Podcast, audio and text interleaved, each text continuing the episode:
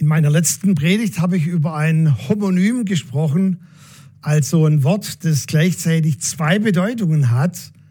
Und zwar war es das Wort Heiligkeit, das bedeutet so viel wie heilig sein und heilig zu werden. Und die Bibel sagt, dass wir dem nachjagen sollen. Also nicht irgendwie eine Diskussionsgrundlage, sondern wir sollen dranbleiben, nachjagen, wir sollen das begehren. Und deshalb geht die Predigt heute weiter im Teil zwei eine Vertiefung nochmals zu dem Heiligsein und heilig zu werden. In der letzten Predigt habe ich auch einen Witz angedeutet, den ich in Russland eigentlich erzählen wollte, über ein Homonym, also über eine Schlange. Und meine Übersetzerin hat mir dann verwehrt, diesen Witz weiter zu erzählen, weil nach ihrer Meinung gibt es im Himmel keine Schlange. Aber ich meinte natürlich Doppelbedeutung auch nicht diese Schlange. Und weil mich so viele gefragt haben, erzähle ich heute Morgen euch diesen Witz. Als ich kam im Himmel an und als ich dort war, war da eine Schlange sofort der Himmelspforte. Und ich dachte, oh Mann, wie in Zeiten von Corona, überall muss man sich anstellen. Und ich stellte mich so in diese Schlange an und ich fragte die Person vor mir, sag mal, warum stehen wir hier eigentlich? Und er sagte mir, das sind die Männer, die auf der Erde immer auf ihre Frauen gehört haben. Und ich sagte, wow, okay. Und dann stand ich und sah drüben eine andere Tür und da standen nur zwei, drei Männer und da stand mein Bruder. Und dann bin ich rübergegangen zu dieser Schlange und dachte, es ist doch viel besser dort anzustehen. Und dann fragte ich ihn und sagte, Sabba, warum stehst du denn hier an? Und er sagte, ich habe keine Ahnung, aber meine Frau sagte, hier sei weniger los, ich soll mich hier anstellen. Wisst ihr, ich bin so glücklich, dass es im Himmel einmal nur eine Türe geben wird. Es wird keine zwei Türen geben, also nicht für Geimpfte und Ungeimpfte oder wie ich es jetzt eben erzählt habe in diesem Witz, sondern es wird nur eine Türe geben, sagt uns die Bibel. Und diese Türe hat einen Namen und der Name heißt Jesus. Und es bedeutet, dass wir durch ihn dann hineingehen und Zugang haben zum ewigen Leben. In der Offenbarung heißt es, dass die Heiligen, also wieder der Begriff Heilige, dass die Heiligen rein gewaschen sind und ihre Kleider sind hell durch das Blut des Lammes. Also wieder taucht dieser Begriff auf, dass wir schon rein sind, weil Jesus uns rein gemacht hat, rein gewaschen hat, wie es in seinem Wort heißt. Aber die Kleider waren hell. Es scheinte das Licht der Heiligkeit durch sie, weil sie von ihrem Leben her dran geblieben sind an diesem Prozess der Heiligung. Wir schauen uns heute zwei Bibelstellen an aus dem Johannesevangelium und ich möchte vorher noch ein paar Takte dazu sagen, weil Johannes war ja der Apostel der Liebe. Und er war der, der immer, immer an der Brust von Jesu gelegen ist. So spaßeshalber sage ich immer der Kuscheljoe. Und man sagt so aus der Kirchengeschichte überliefert, als er als Opa nicht mehr ganz so ansehnlich war und in die Gemeinden kam und predigen wollte. Und hat er schon ein bisschen so aus dem Mund gesabbert. Da hat man gesagt, Johannes, du kannst nicht mehr predigen aber ich möchte was sagen. Und wisst ihr, was er gesagt hat? Jeweils nur ein Wort, Liebe. Also er war der Mann der Liebe. Und er schreibt über diesen Ausspruch von Jesus, ich bin der Weinstock, ihr seid die Reben. Und er bringt ein Bild, das revolutionär war für die Zuhörer. Er sagt, so innig wie der Weinstock mit der Rebe verbunden ist, so eng sind wir verbunden. Ich, der Weinstock, ihr, die Reben. Er spricht von einer Intimität, von einer engen Verbundenheit. Weißt du, im Alten Testament war immer so die Frage, wie, wie fern kann ich diesem Gott irgendwie noch bleiben, ohne dass ich mein Leben dabei riskiere? Sie hatten eine Ehrfurcht, sie hatten immer diese Distanz vor diesem Gott. Und jetzt spricht Jesus von dieser Innigkeit, von dieser Verbundenheit. Und dann sagt er im Vers 9, wie der Vater mich liebt, so liebe ich euch. Bleibt in meiner Liebe, ich in euch und ihr in mir. Oh, das trieft doch voller Liebe, oder? Und dann schauen wir uns auch auf Folie zwei Verse an, die plötzlich so reinkommen und wir fragen uns, was ist jetzt los? Im ersten Ausspruch sagt Jesus, ihr haltet an meiner Liebe fest, wenn ihr meine Gebote befolgt. Und in einem anderen Ausspruch sagte, wenn ihr mich liebt, so werdet ihr meine Gebote halten. In seinen Briefen im 1. Johannes 5, Vers 3, das haben wir auch auf Folie, dort ergänzt er noch mit diesem Ausspruch, unsere Liebe zu Gott zeigt sich im Befolgen seiner Gebote und das ist nicht schwer. Ach was, Johannes? Unsere Liebe zeigt sich, indem ich seine Gebote befolge und das ist nicht schwer. Ich weiß nicht, was der eigentlich will von mir, der Mann. Bisher hat er immer über die, die Liebe geschrieben und über so diese Intimität und über diese Romanze, die wir mit Jesus haben. Und plötzlich bringt er Worte wie Gebote, Spielregeln, Verbote. Was soll das? Die Frau, die ich uns mal ab, auch abgedruckt habe, sie sagt so zwei verschiedene Aussprüche. Ich dachte, als Christ gibt es immer Just Love, No Rules. Das ist auch übrigens ein Lebensmotto, das auf T-Shirts gedruckt wird. Also nur Liebe, keine Regeln, freie Liebe. Es gibt aber auch in diesen Bibelstellen zumindest diesen Ausspruch Love and Rules, Liebe und Regeln. Hm, ja, was, was in aller Welt meinte denn Jesus? Ja, was, was, was ist es jetzt? Ich dachte immer, wir sind neben einer charismatischen Gemeinde auch eine freie Gemeinde. Weißt du, wie du diese Aussprüche von Jesus verstehst, hat ganz, ganz, ganz arg viel zu tun mit deinem Gottesbild und mit dem Bild, das man dir gemalt hat über den Vater im Himmel. Es zeigt auch dein Fundament letztendlich, auf dem du stehst oder ob du dein Fundament wechseln solltest. So, so viele verstehen diese Bibelverse als einen Anspruch, als einen Appell, als einen Zwang. Du musst Gottes Gebote halten, damit du ihn liebst. Weißt du, Manipulation ist was ganz ekliges. Und auch wenn man ein bisschen so begabt ist in der Geisterunterscheidung, wenn man merkt, dass hinter manchen Worten und Dingen auch Gefühlen die Leute äußern, wenn da Manipulation dahinter steckt, da, da könnte ich, ist schlimm. Und wenn Manipulation mit Liebe geschieht, dann ist das zerstörerisch, toxisch, eine toxische Liebe. Schatz, wenn du mich wirklich liebst, holst du mir mein Bier toxisch. Löst dich davon. Du bist nicht abhängig davon, in der Liebe zu beweisen, wenn du ihm das Bier holst. Meine Mom, wir hatten nie eine Spülmaschine und sie wird sterben, ohne jemals eine Spülmaschine besessen zu haben. Wir haben immer zusammen gespült und ich musste abtrocknen. Und oftmals waren die, Kumpel schon an der Türe unten. Und ich habe gesagt, Mama, muss ich denn abtrocknen? Und sie sagte, du musst nicht, aber wenn du mich liebst, dann trocknest du ab. Hm. Manipulation. Ich meine, ich liebe meine Mama nicht und gehe runter. Wie fühle ich mich denn da? Seht, und dieser Vers ist keine Manipulation, diese Aussprüche, die Jesus getan hat, sondern diese Verse sind ein Zuspruch, sind eine sogenannte Ermutigung, dass wir in der Freiheit des Geistes leben können. Wir müssen das mit einem ganz anderen Ohr hören. Wenn wir Jesus lieben, dann wird diese Liebe in uns seine Gebote halten wollen und wir werden es auch vollbringen.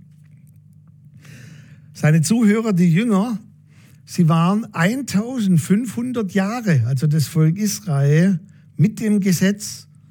Übrigens im Alten Testament, die längere Zeit war ohne Gesetz, weil viele immer sagen, Altes Testament ist alles gesetzlich. Die längere Zeit, 2500 Jahre, war ohne Gesetz. Und dann hat Gott das Gesetz gegeben und Paulus sagte, sie hatten nicht nur das Gesetz, sie waren unter dem Gesetz. Mit zwar 613 Gebote und Verbote. Ich habe mal angefangen, die zu lesen. Wow, wow, wow.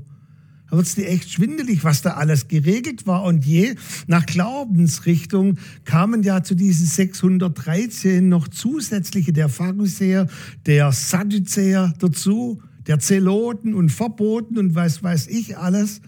Und du hattest weit über 1000 Vorschriften. Und das Prinzip war, wir nennen das All-In. Nur wenn du alles, alles, also 100 Prozent eingehalten hast, dann hat dir das Gesetz geholfen. Warst du auch nur an einem Punkt nachlässig, wurde es zu einem Fluch. Also das Gute, was Gott gegeben hat, wurde zu einem Fluch. Und jetzt müsst ihr wissen, als strenggläubige äh, Nachfolger eines Rabbis, also diese Jünger, Sie sind Jesus nachgefolgt, weil er ein Rabbi war. Und ein Rabbi wollte vor allem seine Jünger lehren, wie sie das Gesetz einhalten können. Und jetzt kommt Jesus und hat einen ganz anderen Ansatz, wie wir das Gesetz einhalten können. Weißt du, diese falsche Schlussfolgerung bedeutet, wenn wir es schaffen, seine Gebote, und zwar alle, einzuhalten, dann lieben wir ihn. Diese Gebote und Verbote im Alten Testament, sie brachten keine Gerechtigkeit. Sie waren ausschließlich dazu da, das sagt uns Paulus im Neuen Testament, um uns vor Augen zu führen, dass wir Hilfe brauchen. Das Gesetz war niemals gedacht, dass wir irgendwie gesund werden durch das Gesetz. Ich weiß nicht, wie oft ihr ein Fieber, Fieberthermometer in der Hand habt oder in anderen Körperteilen im Moment. Aber wenn du dann so ein Fieberthermometer hast und da steht 38,9, was bringt dir das? Du musst zu einem Arzt oder Medizin holen. Der Fieberthermometer kann dir nicht weiterhelfen. Und das Gesetz letztendlich, die Gebote waren nur ein Fieberthermometer, die dir gezeigt haben, wie weit du abgekommen bist vom Weg und, oder wie weit du noch auf dem Weg bist. Aber sie hatten nicht die Kraft, diese Regeln, dein Leben zu verändern.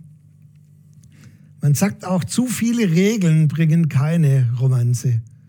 Ich glaube, jede Beziehung, jede irgendwie Form, wo Menschen zusammen sind, wir brauchen ein paar Regeln, wir brauchen auch ein paar Dinge, wo ich weiß, es geht dem auf den Keks oder das ärgert sie oder umgekehrt oder aus Liebe mache ich der, jenes oder mache es nicht. Aber zu viele Regeln. Hey, ich war bei einem Ehepaar schon vor über 20 Jahren und die Ehe war ziemlich ja in den Brüchen schon und dann haben sie versucht durch Regeln das irgendwie zu retten. Also das bedeutete, äh, zu welchen Wochentagen er welchen Fahrradständer nehmen durfte und an anderen Wochentagen durfte sie den Fahrradständer nehmen. Dann, wann er morgens den Kaffee machen musste und wenn sie dran war, wie viele Minuten sie auf der Toilette verbringen durfte, wie viele er, welches Waschpulver, wann, wie, wo. Und ich habe gesagt, Leute, ich habe den Zettel genommen und zerrissen. Habe gesagt, das wird euch noch mehr in eine Katastrophe führen weil es nicht aus der Liebe heraus geboren ist.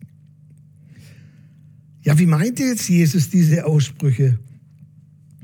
Jesus sagte zu ihnen, ich weiß, dass ihr gute Nachfolger seid, gute Jünger und mich als Rabbi ehrt und dass ihr von mir wissen wollt, wie können wir das Gesetz einhalten?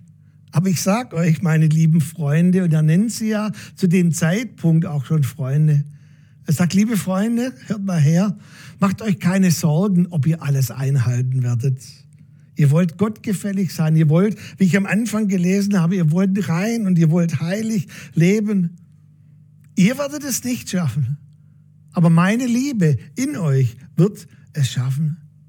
Meine Liebe in euch ist die Kraft und der Heilige Geist, der euch an der Hand nimmt und durch das Leben führt. Und plötzlich bekommen diese Aussagen von Jesus eine völlige Wendung. Und er möchte eben uns keine Last auflegen, sondern wie er selber sagt, ich bin gekommen, euch eine Last wegzunehmen. Und meine Last ist leicht und sanft. Und das Joch, also diese Bedeckung um den Hals herum, wo ich euch durchs Leben führe, sind sanfte Impulse, die aus der Liebe herauskommen. Ich habe denselben Bibelvers nochmal auf Folie und wir hören es jetzt mal mit einem anderen Ohr. Und ich sage es dann mal parallel, ein bisschen, wie das eigentlich gemeint ist. Also wenn wir an seiner Liebe festhalten, wir sehen auch hier ein Bild von einer Person, die sich Hand in Hand mit einer anderen Person durchs Leben geht. Also haltet an meiner Liebe fest. Und wenn ihr euch an meiner Liebe festhaltet, also wenn ihr mit mir Hand in Hand geht, dann werdet ihr automatisch meine Gebote befolgen, befolgen hat damit Nachfolgen zu tun. Also es heißt quasi nicht wenn, sondern während ihr meine Gebote haltet. Jetzt verstehen wir auf einmal, dass es heißt, es ist nicht schwer. Oder warum Jesus sagte, denn mein Joch ist sanft und meine Last ist leicht. Es heißt durch die Verbindung, deshalb auch dieses Bild mit dieser Hand. Ich gehe mit dem Heiligen Geist Hand in Hand durch mein Leben. Und wenn ich ihm folge, dann entsteht das, was die Bibel meint als Befolgen. Manchmal wird er sagen, geh vorbei. Oder manchmal würde er vielleicht in dein Ohr flüstern, während du Hand in Hand mit Jesus gehst, achte jetzt auf deine Gefühle. Lass nicht zu, dass es da Bitterkeit reinkommt und beleidigt sein. Oder er nimmt seine Hand ganz sanft und legt sie über deinen Mund. Ich habe dir nur geholfen, dass du das nicht aussprichst. Weil Worte haben so eine Kraft und solche Macht. Du hättest es später bereut. Hey, und während wir quasi mit ihm, mit Jesus durchs Leben gehen, in dieser Liebesbeziehung befolgen wir. Wir können gar nicht anders, als seine Gebote zu befolgen. Hm. Ich kann mir vorstellen, dass der ein oder andere jetzt sagt, ja, okay, er ist wieder mal begeistert von dem, was er sagt, aber was laberst du eigentlich? Gebote, Spielregeln, Verbote, ist für uns alles irrelevant. Höre ich so oft. Also, just love, no rules. Jesus hat doch das Gesetz ausgelöscht. Höre ich auch so oft. Also im Prinzip, Jesus hat die ganzen Vorschriften genommen und hat sie geschreddert und verbrannt. Und deshalb übrigens, jetzt weiß ich auch, warum einige, wenn sie in den Gottesdienst kommen, nur so eine kleine Bibel haben. Die haben das ganze Alte Testament rausgerissen. Die sagen, wir sind doch eine neutestamentliche Gemeinde. Wir brauchen das alles nichts mehr. Ich habe die Bibelstellen alle noch in YouTube reingeschrieben. Die Bibelstelle sagt sehr deutlich, dass Jesus die Forderungen aufgehoben hat, das Gesetz aufgehoben hat. Das bedeutet, diese Regeln sind nicht mehr gegen uns, er hat das Urteil aufgehoben, theologischer Begriff, sondern er hat es damit auch erfüllt und das Gesetz und die Forderungen sind jetzt für uns eine Hilfe.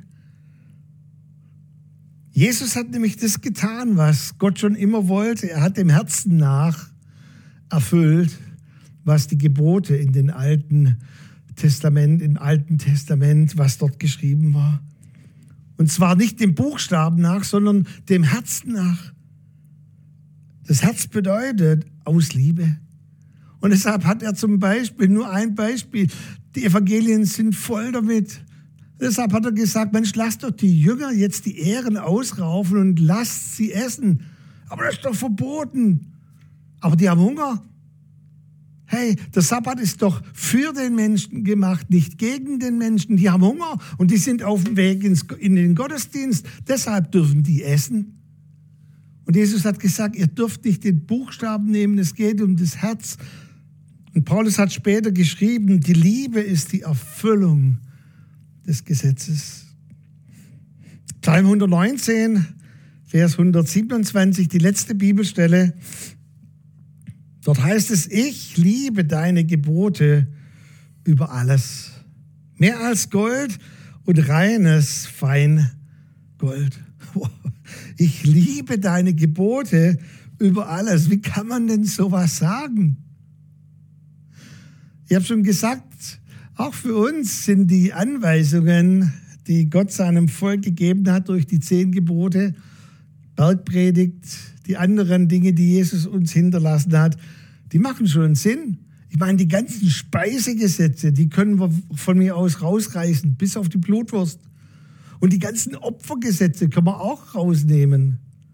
Aber wie du mit deinen Kindern umzugehen hast oder wie mit deiner Frau oder wie du umgehst, wenn du ärgerlich bist, wenn du zornig bist, das sind lebensrettende Anweisungen, Gebote, die machen absolut Sinn.